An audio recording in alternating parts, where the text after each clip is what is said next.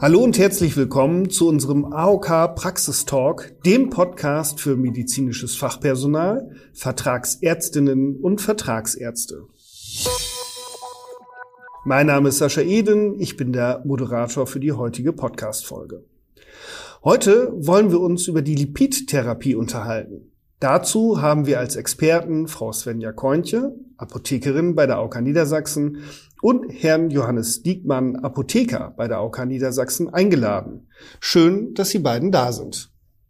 Hallo Herr Eden. Herzlich willkommen, liebe Zuhörerinnen und Zuhörer. Ich freue mich, dass wir Ihnen heute einige wichtige Aspekte der Lipidtherapie näher bringen können. Herzlich willkommen auch von mir. Wunderbar. Lipidtherapie, die Therapie erhöhter Blutfettwerte. Warum ist das eigentlich ein so wichtiges Thema?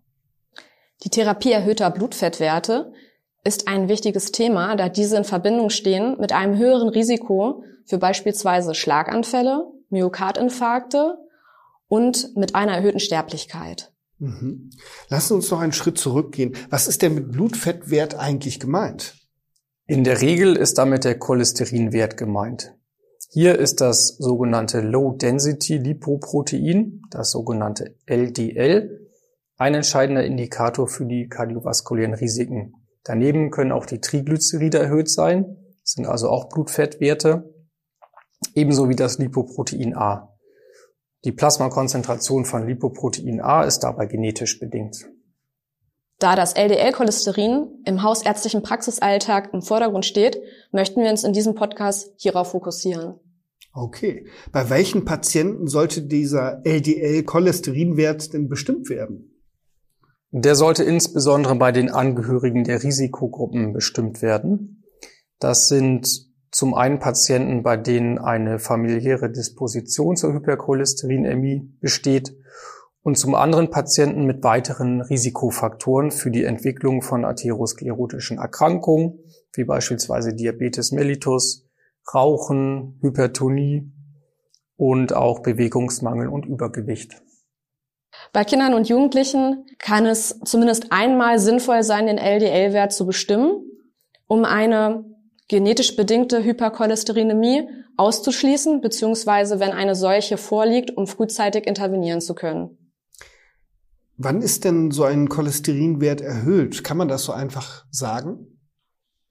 Ja, die Frage ist vielleicht eher, welcher LDL-Cholesterinwert angestrebt wird. Genau. Welcher LDL-Cholesterinwert angestrebt wird, ist abhängig vom individuellen kardiovaskulären Risiko. Beispielsweise für Menschen mit einem niedrigen kardiovaskulären Risiko soll gemäß der aktuellen Leitlinie ein LDL-Cholesterinspiegel von 116 Milligramm pro Deziliter oder weniger angestrebt werden.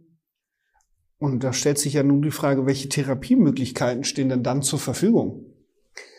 Bei Patienten ohne weitere Risikofaktoren stehen nicht medikamentöse Maßnahmen an erster Stelle. Also die Veränderung hin zu einer gesünderen Lebensführung. Für andere Risikogruppen ist eine medikamentöse Therapie wichtig, um das kardiovaskuläre Risiko zu reduzieren. Als Medikamente stehen da die Statine an erster Stelle. Und dürfen die Ärzte jedem Patienten mit erhöhtem LDL-Cholesterin ein Statin verordnen oder gibt es da Beschränkungen? Ein erhöhter Cholesterinwert allein ist keine ausreichende Begründung für eine Verordnung. Die Voraussetzungen für eine Verordnung von Lipidsenkern sind in der Arzneimittelrichtlinie in der Anlage 3 geregelt. Demnach ähm, können die Lipidsenker bei bestehender vaskulärer Erkrankung, bei Patienten mit genetisch bestätigtem familiären Chylomikronemie-Syndrom und auch bei Patienten mit hohem kardiovaskulären Risiko verordnet werden. Das bedeutet dann ja, dass ich als Arzt einige Regeln zu beachten habe. Wie definiert sich denn ein hohes kardiovaskuläres Risiko? Oder anders ausgedrückt, woher weiß ein Arzt, wann ein Statin verordnet werden darf?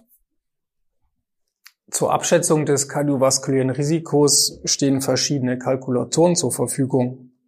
Sollte dies ein Risiko von über 20 Prozent Ereignisrate in den nächsten zehn Jahren ergeben, können die Lipidsenker auf Kassenrezept verordnet werden. Die europäische Leitlinie definiert verschiedene Risikokategorien, für welche dann unterschiedliche Vorgehensweisen empfohlen werden. Okay, das bedeutet also, wenn diese Voraussetzungen erfüllt sind, kann also ein Statin verordnet werden. Und hier stehen ja verschiedene Substanzen zur Verfügung. Welche sollte ein Arzt denn dann auswählen? Da bietet der Medikationskatalog der Kassenärztlichen Bundesvereinigung Orientierung. Dort sind für verschiedene Indikationen sogenannte Standardwirkstoffe benannt und eben auch für erhöhte, erhöhte Blutfettwerte. Neben dem wissenschaftlichen Aspekt ist auch von Bedeutung, dass die in der Arzneimittelvereinbarung festgelegte Quote eingehalten werden sollte und hier die Quote KBV Medikationskatalog. In der Gruppe der Statine sind dort als Standardwirkstoffe genannt das Simvastatin, Pravastatin und Atorvastatin.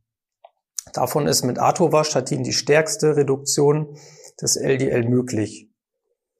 Die Dosis des Statins kann bei guter Verträglichkeit bis zur zugelassenen Maximaldosis gesteigert werden, um das Behandlungsziel zu erreichen. Unter Umständen kann es sinnvoll sein, vor Erreichen dieser Höchstdosis das Statin zu wechseln, also beispielsweise von Simvastatin um Atorvastatin, was die Verträglichkeit verbessern kann. Nach etwa vier bis sechs Wochen der Umstellung kann dann ein Lipidwert neu bestimmt werden, weil bis dahin dann der äh, neue Wert erreicht und auch messbar ist. Außerdem können für Patienten, ähm, die mehrere Medikamente erhalten, die Wechselwirkung der Statine von großer Relevanz sein. Bei den Statinen gibt es wichtige Unterschiede in der Metabolisierung.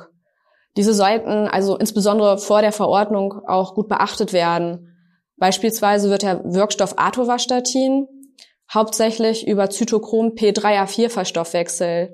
Und das kann in Zusammenhang mit bestimmten weiteren Wirkstoffen zu veränderten Blutspiegeln führen und letztendlich zu unerwünschten Wirkungen oder zu einer verminderten Wirksamkeit. Nur der Wirkstoff Pravastatin ist unabhängig vom Zytochrom P450-System. Mhm. Und wie weit sollte dieser LDL-Wert denn dann gesenkt werden? Das ist immer eine individuelle Überlegung. Für stark gefährdete Patienten, beispielsweise mit vorangegangenen Myokardinfarkt und weiteren Risikofaktoren sollte der LDL-Wert stärker gesenkt werden als für weniger gefährdete Patienten. Und auch die Absenkung, abhängig vom Ausgangswert, also die prozentuale Absenkung, kann eine Rolle spielen und sollte beachtet werden. Okay. Neben den Statinen stehen ja auch noch weitere Wirkstoffe zur Verfügung. Wann sollten denn diese überhaupt eingesetzt werden? Insofern der LDL-Wert mit Statinen nicht ausreichend gesenkt werden kann, oder auch bei Unverträglichkeit steht als nächste Eskalationsstufe das ECT-MIP zur Verfügung. Das ist inzwischen auch generisch und ähm, steht auch als Kombinationsarzneimittel mit einem Statin, also in einer Tablette gemeinsam zur Verfügung. Das kann die Therapietreue der Patienten fördern. Und äh, sollte dann das ECT-MIP nicht ausreichen, kann als nächstes die Bempeduinsäure eingesetzt werden. Ja, und außerdem stehen für die Hochrisikopatienten zusätzlich neuartige Wirkstoffe zur Verfügung, die den LDL-Cholesterinwert weiter senken können. Das sind zum einen die PCSK9-Hämmer, Erinumab und Alirocumab und zum anderen Inclisiran. Das ist eine sogenannte Small Interfering RNA. Besonders wichtig erscheint mir noch der Hinweis, dass die PCSK9-Hämmer die Reduktion der nicht tödlichen Ereignisse nachweisen konnten in den Studien, die Gesamtmortalität jedoch nicht verringert wurde und daher dürfen sie nur in engen Grenzen eingesetzt werden. Und welche engen Grenzen sind das? Diese engen Grenzen sind definiert wiederum in der Arzneimittelrichtlinie in der Anlage 3. Das ist ein sehr ausführlicher Abschnitt. Der sollte dann im Rahmen einer Verordnungsentscheidung genau gelesen werden. Wichtig ist vor allem an dieser Stelle, dass die Einleitung und Überwachung der Therapie nur von bestimmten Fachärzten vorgenommen werden darf. Und es kommen nur absolute Hochrisikopatienten in Frage, beispielsweise solche, für die ansonsten eine Lipidapherese nötig wäre. Und diese neuen Arzneimittel sind doch sicher preisintensiv, oder? Ja, genau, das ist richtig. Daher sollte der Einsatz dieser neuen Arzneimittel auch sehr genau abgewogen werden. Ich habe noch eine Frage zu den Statinen. Ich habe letztens gehört oder gelesen, dass einigen Patienten davon Muskelschmerzen bekommen. Ist das richtig? Stimmt das? Das kann durchaus passieren.